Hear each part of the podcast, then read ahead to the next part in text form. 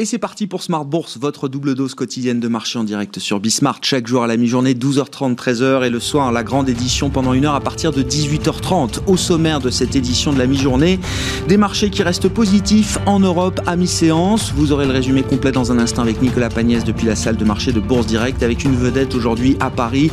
À la suite de la publication de ses résultats, Dassault Systèmes s'envole. Le titre gagne plus de 5% en tête du CAC 40 Dassault Systèmes qui marque un nouveau plus haut historique historique autour de 180 euros, signe que la tech est loin d'être morte. Non, ça reste évidemment une méga tendance. On l'a vu avec les résultats des big tech américaines, Amazon ou encore Alphabet Google ces derniers jours et Dassault Systèmes aujourd'hui, qui est un, des emblèmes de la tech française et européenne. Un titre qui reste donc sur un rythme de progression soutenu. On notera dans les secteurs plus compliqués, dans le secteur bancaire en l'occurrence, euh, les résultats opérationnels de Deutsche Bank qui renoue avec les profits sur l'ensemble de l'exercice 2020. C'est une première depuis plusieurs années pour euh, Deutsche Bank, le secteur bancaire euh, en Europe qui va entamer sa publication de ses publications de résultats. Donc Deutsche Bank euh, aujourd'hui, on avait Banco Santander hier hein, qui a montré des chiffres quand même plutôt solides au terme d'une année de, crise pandémique. Et puis demain matin, nous aurons les résultats de la première banque française et de la première banque européenne,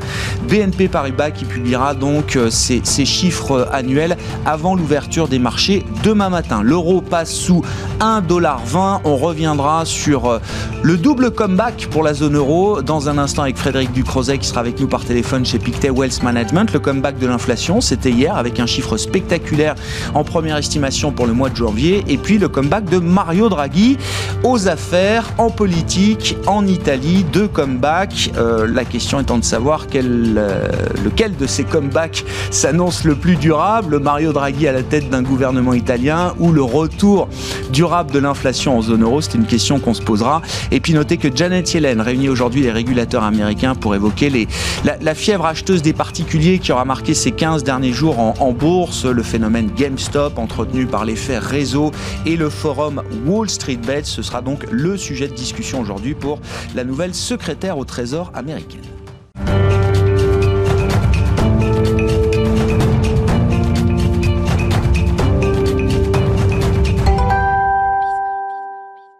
Tendance, mon ami, chaque jour dans Smart Bourse sur Bismart, ce sont les infos clés sur les marchés avec Nicolas Pagnès depuis la salle de marché de Bourse Direct. Tendance en légère hausse à la mi-journée sur le CAC 40. Euh, l'indice parisien fait une pause après être passé au-dessus des 5500 points dans un contexte de euh, publication de résultats toujours. Mais avant de parler euh, des entreprises, les investisseurs suivent toujours les avancées en matière de plan de relance aux États-Unis. Les démocrates ont réussi à faire voter une résolution budgétaire au Sénat cette nuit, leur permettant d'envisager une procédure de réconciliation budgétaire qui ne nécessiterait plus qu'une majorité simple pour voir le plan de relance adopté et non plus un seuil minimum de 60 de voix euh, via un processus classique. États-Unis toujours, euh, Jeannette Yellen devrait de son côté s'entretenir aujourd'hui avec les différentes instances de régulation financière pour se pencher sur le récent regain de volatilité que les marchés financiers ont connu ces derniers jours. Elle s'entretiendra avec les trois grandes autorités de régulation que sont la, la SEC, la Fed, mais aussi la Commodity Futures Trading Commission. Du côté des statistiques à présent, on notera que les ventes au détail pour la zone euro rebondissent au mois de décembre. Elles augmentent de 2% après avoir reculé de 5,7% au mois de novembre. Et en France, on notera euh, sans surprise que le e-commerce progresse de 8,5% sur l'année, représentant ainsi un peu plus de 13% du commerce de détail. Et France toujours, les chefs d'entreprise industrielles anticipent une hausse de 10% de leurs investissements en 2021 par rapport à 2020 selon l'INSEE.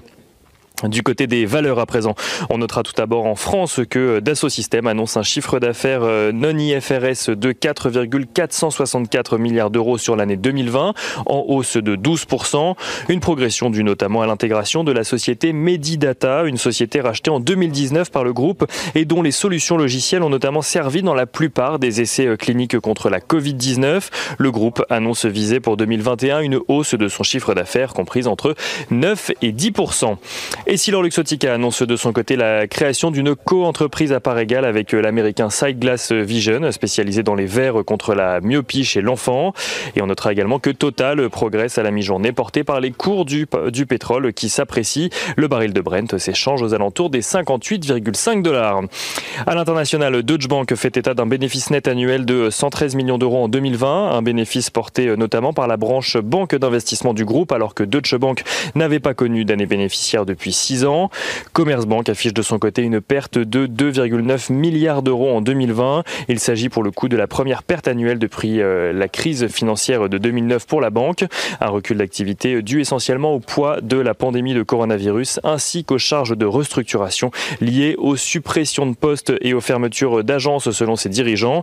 La banque, qui avait d'ailleurs fait part il y a quelques jours de son intention de fermer 340 filiales d'ici 2024 et de supprimer 10 euh, 000 postes. Nokia annonce de son côté un chiffre d'affaires trimestriel euh, en recul. Il chute de 5% à 6,57 milliards d'euros au quatrième trimestre. Nokia euh, qui annonce ainsi un bénéfice par action de 0,14 euros contre 0,15 euros euh, au quatrième trimestre de 2019.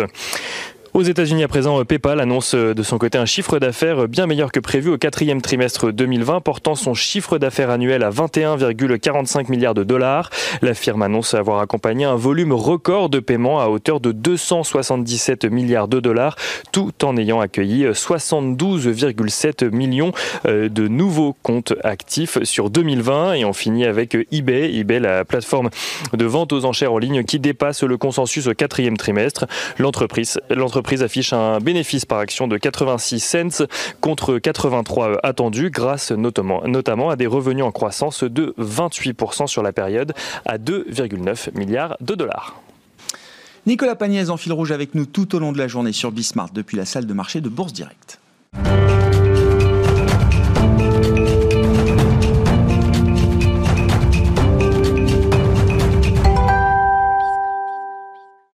Revenons donc sur ces deux comebacks en zone euro, le comeback de l'inflation et le comeback de Mario Draghi, les deux n'ayant euh, pour l'instant en tout cas aucun lien entre eux. On en parle avec Frédéric Ducrozet, stratégiste chez Pictet Wealth Management avec nous par téléphone depuis Genève. Bonjour et bienvenue Frédéric. Le, comeback de l'inflation, les, spécialistes, les économiques, euh, les économistes pardon, avaient anticipé ce, rebond spectaculaire quand même de l'inflation en rythme annuel d'un mois sur l'autre. Il faut peut-être redire un mot de ce mouvement Frédéric et, des explications euh, techniques derrière cette euh, hausse brutale de l'inflation et de l'inflation pure, hein, la plus pure, l'inflation sous-jacente qu'on qu regarde de près, et expliquer aussi pourquoi le marché estime visiblement que c'est un non-sujet à ce stade pour la zone euro, Frédéric? Effectivement, on s'attendait à un, fort, rebond en janvier avec euh, un cocktail euh, d'effets très techniques euh, qui, était attendu. Mais par définition, quand il y a autant de bruit et d'incertitude, si on se trompe sur certains de ces éléments cumulés, eh ben, la surprise a été de taille. C'est le plus fort rebond sur l'inflation, la vraie inflation sous-jacente en zone euro depuis que la série existe. C'est même deux fois le précédent record. On atteint 1,4% en janvier, ce qui est finalement bien en dessous toujours de la cible de 2%, mais qui est quand même euh, un plus haut depuis 5 ans. Donc tout ça, euh, en termes de signal, est important. On attendait la, des hausses de TVA en Allemagne, des hausses de taxes carbone et autres prix administrés dans beaucoup de pays, c'est relativement mécanique. On attendait également des effets des dates des soldes, tout ça doit être vraiment ignoré, hein, c'est vraiment du bruit. Mais il y a un autre effet très technique qui, à mon avis, a surpris davantage à la hausse, c'est que Eurostat recalcule le poids de chaque élément de notre panier de biens et de consommation. Et c'est logique puisqu'on veut coller à la réalité. La réalité de la mmh. consommation des ménages l'année dernière, elle est très différente, bien sûr, euh, en termes de composition entre biens et services de ce qu'on avait pu connaître les années passées. Donc au total, c'est une grosse surprise et le marché regarde déjà au-delà parce que la BCE peut-être a préparé le terrain parce qu'on sait que l'inflation va rebaisser dans les mois qui viennent, mais peut-être que c'est pas complètement la fin de l'histoire non plus et que ça peut poser un certain nombre de problèmes en termes de communication, par exemple. On, aura du bruit quand même encore devant nous autour de ces chiffres d'inflation en zone euro. Euh, Frédéric, c'est pas juste l'histoire du, mois de janvier. Ce bruit, peut se prolonger encore pendant plusieurs mois? Toute l'année. Je pense qu'on aura beaucoup de bruit. Vous savez, euh, autour du printemps, on a toujours l'histoire, euh, euh, très technique là aussi, des packages holiday en Allemagne, le prix euh, des hôtels, des restaurants, des billets d'avion, et ça va être euh, de, des, des, des prix, mouvements de prix de relatifs absolument extraordinaires cette année encore, avec des poids qui ont changé. Donc bien malin celui qui sait mesurer ça à l'avance. Mais sur l'ensemble de l'année, c'est quelque chose qui est relativement neutre, et la BCE va vraiment s'attacher à estimer la tendance de fond. En réalité, elle est proche de 1%, je pense l'inflation sous-jacente, quand on essaye d'enlever un petit peu tout ce bruit, elle n'a pas beaucoup baissé finalement euh, l'année dernière, pas tant que ça. Elle va peut-être pas augmenter non plus malheureusement bien au-delà de 1% dans les années à venir. Oui, et du point de vue de la BCE, vous l'écriviez hier, euh, Frédéric, d'un risque que la BCE peut, choisir d'en faire une opportunité. C'est-à-dire c'est un risque quand même de devoir être toujours très accommodante avec des chiffres d'inflation qui peuvent être euh, mal compris, mal interprétés par les, investisseurs. Et en même temps, vous dites qu'il y a peut-être une opportunité pour la Banque Centrale Européenne. Qu'est-ce que ça veut dire, Frédéric? Oui, je pense parce que euh, un certain nombre d'outils, euh, la communication, la forward guidance, les taux négatifs, tout ça s'enchaîne avec les achats d'actifs et ancre vraiment de façon très théorique ce que va faire la BCE, la stratégie des années à venir. Et maintenant, on a un cas pratique, on a un CEF, et on va voir effectivement si la BCE est liée, euh, vraiment s'engage fermement à ne rien changer, voire peut-être même à assouplir sa politique monétaire dans les mois qui viennent. Par exemple, si on a une mauvaise surprise sur le crédit bancaire, elle peut faire quelque chose avec les TLTRO, et prouver cette fois par ses actions, pas seulement mmh. par sa communication, qu'elle euh, veut que l'inflation soit durablement, peut-être même au-delà de 2% à terme, c'est ce qu'elle définit dans son objectif. Et puis elle a un peu de chance aussi, ça change des années passées. Je pense qu'elle a de la chance dans le sens où, par exemple, l'euro euh, baisse et on a, vous l'aviez euh, signalé, cassé un seuil critique à un 20 qui peut être très important parce que le dollar monte, parce qu'il se passe des choses dans le reste du monde, parce que l'inflation va être forte aux États-Unis aussi, parce que le stimulus budgétaire aux États-Unis porteur d'espoir. Donc je pense qu'il y a des raisons aussi, pour une fois, positives exogènes qui peuvent aider la BCE dans cette transition. Oui, sur le, sur le champ des devises, euh, Frédéric, vous diriez que c'est un contre-pied quand même Moi, je me souviens d'un consensus euh, de fin d'année, début d'année, qui était euh, plutôt à la baisse sur le, dollar, plutôt à la hausse sur, sur l'euro. Le, le, mouvement semble être en train de se, se renverser là. Eh ben, ça fait plusieurs années finalement, il y a une règle qu'on pourrait commencer à appliquer en janvier, qui est de dire quel est le consensus sur le dollar en début d'année. Euh, le positionnement des marchés, des spéculateurs euh, et des investisseurs et, en général, en l'occurrence, était très euh, très long, pas très baissier dollar, pardon. Et tout le monde est pris à contre-pied. Alors effectivement, je n'extrapolerai peut-être pas la tendance non plus, parce que si la croissance mondiale repart, si on est toujours dans ce qu'on appelle ce smile du dollar qui va bénéficier à d'autres devises, notamment émergentes, si la croissance cyclique et le cycle industriel repart encore dans, dans les mois qui viennent, je pense que le mouvement peut à nouveau se réinverser, mais le positionnement probablement était euh, très très important, un peu lourd, et, et fait que effectivement euh, des seuils sont, sont cassés. Un 20, c'est important pour l'euro. Euh, on avait eu du mal à le casser plusieurs fois. Et puis en termes effectifs, contre un panier de devises, l'euro rebaisse et maintenant, on le notait ce matin, pour la première fois depuis très longtemps, en dessous de ce que anticipait la BCE en décembre. Et ça aussi, c'est une bonne nouvelle. Bon, et puis l'autre comeback, c'est celui donc de Mario Draghi à la tête de l'Italie euh, aujourd'hui. On verra dans quelle mesure il réunit une majorité autour de, son nom et combien de temps un gouvernement technique dirigé par euh, l'ancien patron de la BCE peut, durer en, Italie. Le, marché s'est enthousiasmé. Alors c'est c'est assez évident. Le, marché adore Mario Draghi, euh, Frédéric. 24 heures après, est-ce que vous partagez cet enthousiasme du marché? Crois que le, marché adore Mario Draghi, il n'est pas le seul, mais il adore aussi sa son autorité intellectuelle, son poids politique, et on, on, on, devine que ça peut faire changer un petit peu certains équilibres euh, en Europe euh, si on a une telle figure en Italie qui, qui, mène le gouvernement, qui mène les réformes, qui mène la dépense des dizaines de milliards d'euros que dont l'Italie va bénéficier grâce au, au, au, plan de reprise. Il y a quelqu'un qui disait très justement en Italie hier que c'est la meilleure personne pour le mm. pire des postes. Et malheureusement, même s'il a toutes les qualités, euh, ça ne fait pas 100% euh, de, de, de chances de succès. Je crois que beaucoup se joue sur la position de la Ligue du Nord, euh, qui est quand même devenue très anti-européenne et, et, parfois même anti-business hein, sur certains sujets et qui devrait revenir peut-être si Mario Draghi réussit à, à, concentrer un centre droit en Italie en faveur des réformes, en faveur de l'intégration européenne, en faveur de mesures bonnes pour l'économie italienne, pour le marché du travail, etc.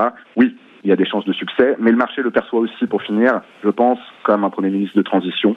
Au-delà, euh, il est difficile d'imaginer euh, Draghi mener l'Italie pendant des années à venir sans venir finalement, par exemple, d'un parti bien identifié.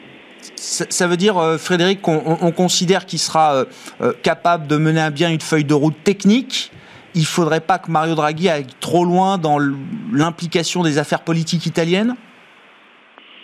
C'est ça, et c'est aussi sa chance, c'est aussi la raison pour laquelle cette situation est quand même très différente de celle euh, à laquelle faisait face Mario Monti il y a plusieurs années, lui aussi à la tête d'un gouvernement technocratique.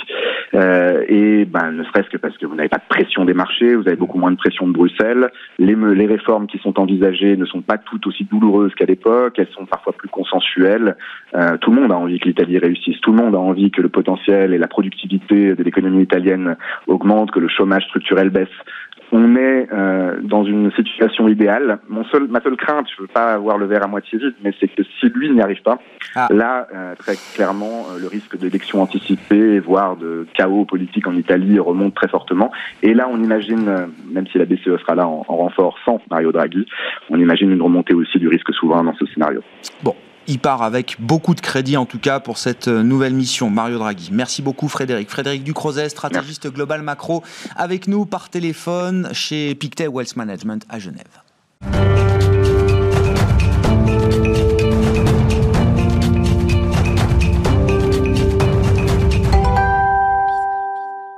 Et c'est Franklin Pichard qui est à présent à mes côtés en plateau dans Smart Bourse à la mi-journée sur Bismart, le directeur général de Kipling Finance. Bonjour et bienvenue Franklin. Bonjour Grégoire. Bon, un petit état des lieux du, marché, de l'ambiance actuelle, euh, marqué quand même ces derniers jours par la, frénésie acheteuse des particuliers euh, américains. Ça a été quand même le, le sujet chaud des euh, deux dernières semaines. Quels enseignements, quel bilan est-ce que vous faites là de ces 15 derniers jours de marché, Franklin? Bah, ce, bilan est effectivement très contrasté. Euh, le, point que vous soulignez euh, est révélateur d'une situation et de, problèmes qui peuvent émerger euh, comme à chaque fois sans qu'on les voit venir. Là, en l'occurrence, alors la fourchette est très large. Certains vous disent qu'ils sont un million, d'autres vous disent qu'ils sont 8 millions à intervenir sur, sur la plateforme Robinwood. Au début, tout le monde se disait euh, tiens, enfin, on va faire la peau des hedges, ça va être une excellente chose, euh, ça va mettre un petit peu de moralité sur le, sur le marché. Et puis finalement, toutes les voix s'élèvent derrière pour dire ce qu'on sous-estimait, c'est la force qu'avaient ces hedges de créer de la liquidité sur les places. Et que du coup, à force de voir les investisseurs particuliers euh, contrecarrer, on a vu qu'il y avait des, des, fonds qui ont été en grave difficulté, mhm. hein, euh, bah, les hedges ont dit on, on, va freiner un petit peu nos positions vendeuses parce qu'on va pas non plus prendre la porte de saloon dans la figure. Et par conséquent, il y a eu un problème naissant de liquidité, ce qui a euh, un peu ému les autorités. On parlait de, Janet Yellen tout à l'heure, euh, vous en parliez, et effectivement, ça va être un sujet. Il semblerait qu'après les actions, on les a vus se déporter sur les matières premières et sur l'argent métal. Là aussi, c'est en train de se dégonfler un petit peu. On va voir quelle va être l'évolution de ce nouveau phénomène qui a émergé en janvier, mais pour le moment, ça semble un petit peu se calmer. Il y a d'autres phénomènes, évidemment. Alors, il y a l'environnement en janvier, euh, vous l'avez évoqué aussi, le vaccin, euh, où est-ce qu'on en est? Est-ce qu'on a les doses, pas les doses? On a vu ce week-end les négociations qui sont intervenues et ont permis de réenclencher le, mouvement de hausse sur les marchés en voyant euh, l'Europe qui finalement euh, faisait céder les, laboratoires et, arriver à avoir davantage de doses. On va avoir davantage de laboratoires qui vont intervenir. Donc c'est pour le moment encore beaucoup de questions mais ça n'est pas euh, en mesure de venir bloquer la tendance et l'environnement en général. Et puis, euh, on a quelque chose euh, qui nous sert de, soutien et de support en ce moment, c'est la saison des publications. Oui. Et ça, c'est vrai que c'est très agréablement perçu. Euh, les publications, toutes celles dont on peut parler, vous avez évoqué Dassault Systèmes aujourd'hui, c'est mieux que prévu. On a eu les techs américaines hier, c'était flamboyant. on a eu Publicis, même des secteurs que tout le monde jetait aux orties sur l'année 2020, qui a fait mieux qu'attendu, avec une perte minime, alors qu'on s'attendait à un bain de sang. Hmm. Donc on voit que là aussi, les investisseurs, les opérateurs professionnels et particuliers, prennent confiance en se disant que finalement, euh, le pire n'est jamais certain et c'est ce qui se révèle à la faveur de ces publications. Dans, les portefeuilles, là, quelle est l'idée? Est-ce que c'est toujours l'idée de la, reprise euh, cyclique?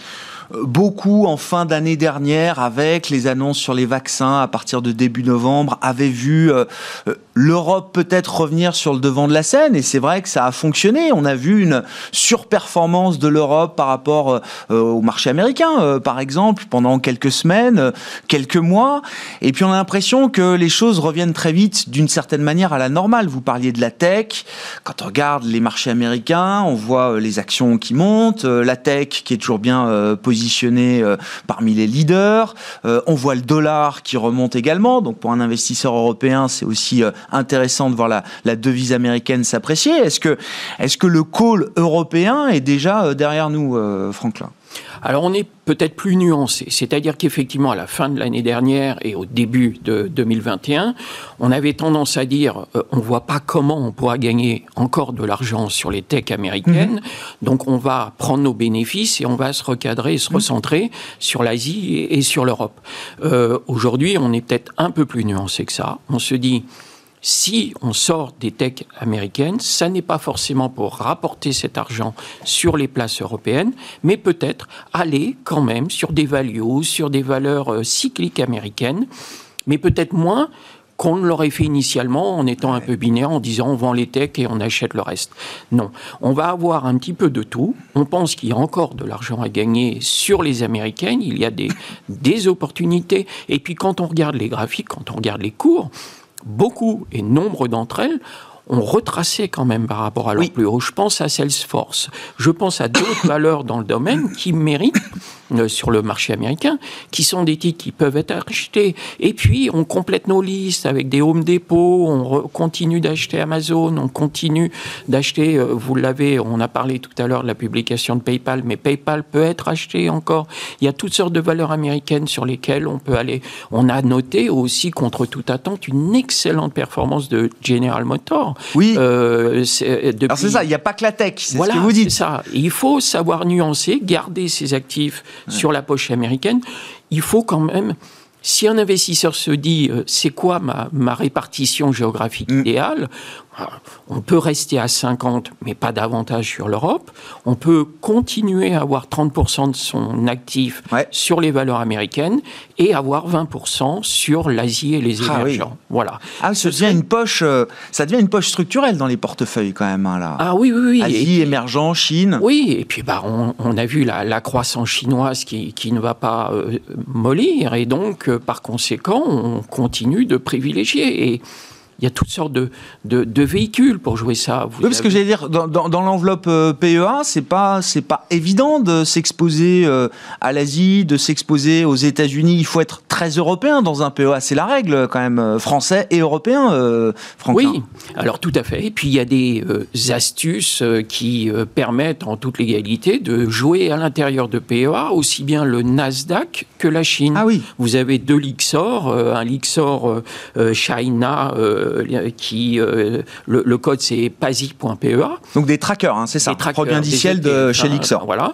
et qui euh, réplique l'indice chinois, la châssis, et vous avez la même chose pour le Nasdaq où vous pouvez jouer le marché, c'est PUST.pa, pour mm, ceux qui veulent suivre le truc, qui est un Lixor, et où là, vous répliquez le Nasdaq, vous n'avez qu'un PEA. Et ça, on peut le mettre dans le PEA assez éligible ah PEA, ah euh, et donc il n'y a aucun problème. Vous rentrez ces valeurs dans le PEA, et cette même diversification géographique, vous pouvez l'avoir, non pas avec des titres en direct, bien évidemment, mais à travers des ETF, vous pouvez jouer ces poches-là dans votre PEA. Bon, et puis revenons aussi à, ce qui intéresse les particuliers, euh, c'est le retour des introductions en bourse là sur le, marché français. On parlait de la frénésie acheteuse euh, aux États-Unis. Je, suis pas sûr qu'on soit encore en France dans le même univers que les, les investisseurs Robin Hood euh, aux États-Unis.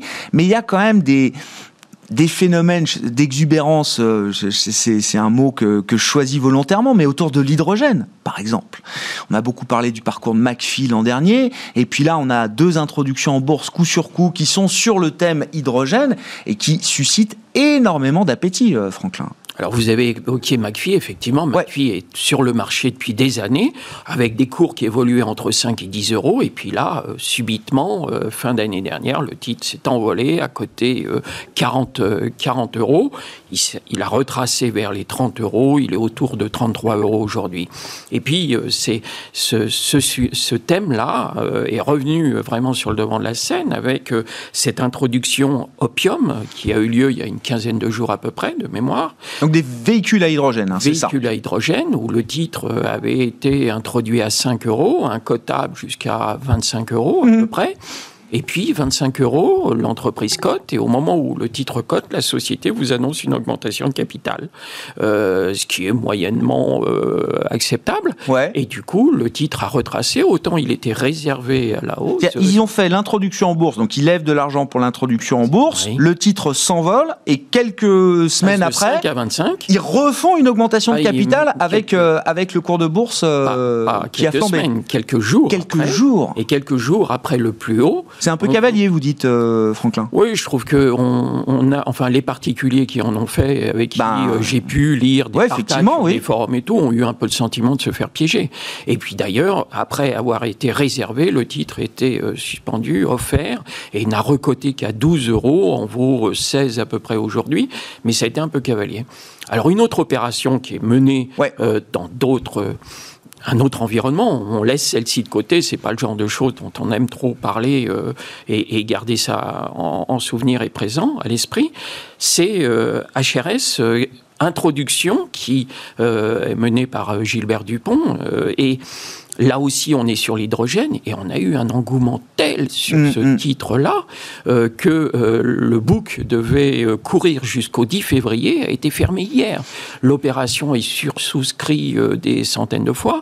Je ne sais pas combien on en aura, mais pour revenir à votre question, il y a un engouement sur la thématique ouais. de l'hydrogène et des introductions en général, mais l'hydrogène en particulier, qui euh, suscite beaucoup de beaucoup d'interrogations, sur de. Oui, voilà, interrogation sur le plan de l'investissement. Vous dites c'est enthousiasmant de voir effectivement cette thématique hydrogène qui prend enfin son envol. On, on, cherchons les moyens d'y participer et d'exploiter de, de, ces opportunités ou vous dites attention ça devient quand même inquiétant de voir euh, des phénomènes de flux aussi importants sur des, des petites valeurs en plus là. voilà c'est ça. C'est ce sont quand même on parle de, de micro euh, capitalisation ouais. euh, là celle en cours va être sur Alternex on voit un petit peu euh, on n'est quand même pas sur des, des, des, grands trucs. Non non c'est pas air liquide. c'est pas air liquide. non non. Non voilà. Mais néanmoins il y a des, des potentiels d'appréciation euh, qui sont réels, mais l'hydrogène, c'est quand même pas pour demain. Donc ça va être long. Ce sont vraiment, on est dans un virage, on est dans un phénomène un peu nouveau, mais les particuliers ont déjà vu. Alors, ce sont pas nos, nos investisseurs américains dont vous parliez. Il n'y a pas d'histoire de moralité et autres. C'est fondamentalement, je me tourne vers l'avenir et l'hydrogène dont on parlait longtemps, hein, quand on entend les voix dire l'électricité, c'est pas la panacée, le véhicule électrique et autres, et que l'hydrogène le serait peut-être davantage, eh bien, certains investisseurs et d'autres ont bien compris l'intérêt de la chose avec ces introductions sur cette thématique. HRS, effectivement, donc qui conçoit, qui fabrique des stations de ravitaillement en hydrogène. Je crois que la première cotation est prévue la semaine prochaine, hein, le 9 février. Effectivement, là, un calendrier qui a été avancé avec un, un, book qui a, a été euh, garni beaucoup plus rapidement et beaucoup plus fortement que prévu. On suivra l'introduction en bourse d'HRS. Merci beaucoup, euh, Franklin. Franklin Pichard, avec nous en plateau dans cette édition de la mi-journée de Smart Bourse sur Bismart, le directeur général de Kipling Finance. On se retrouve ce soir en direct à 18h30. Podcast.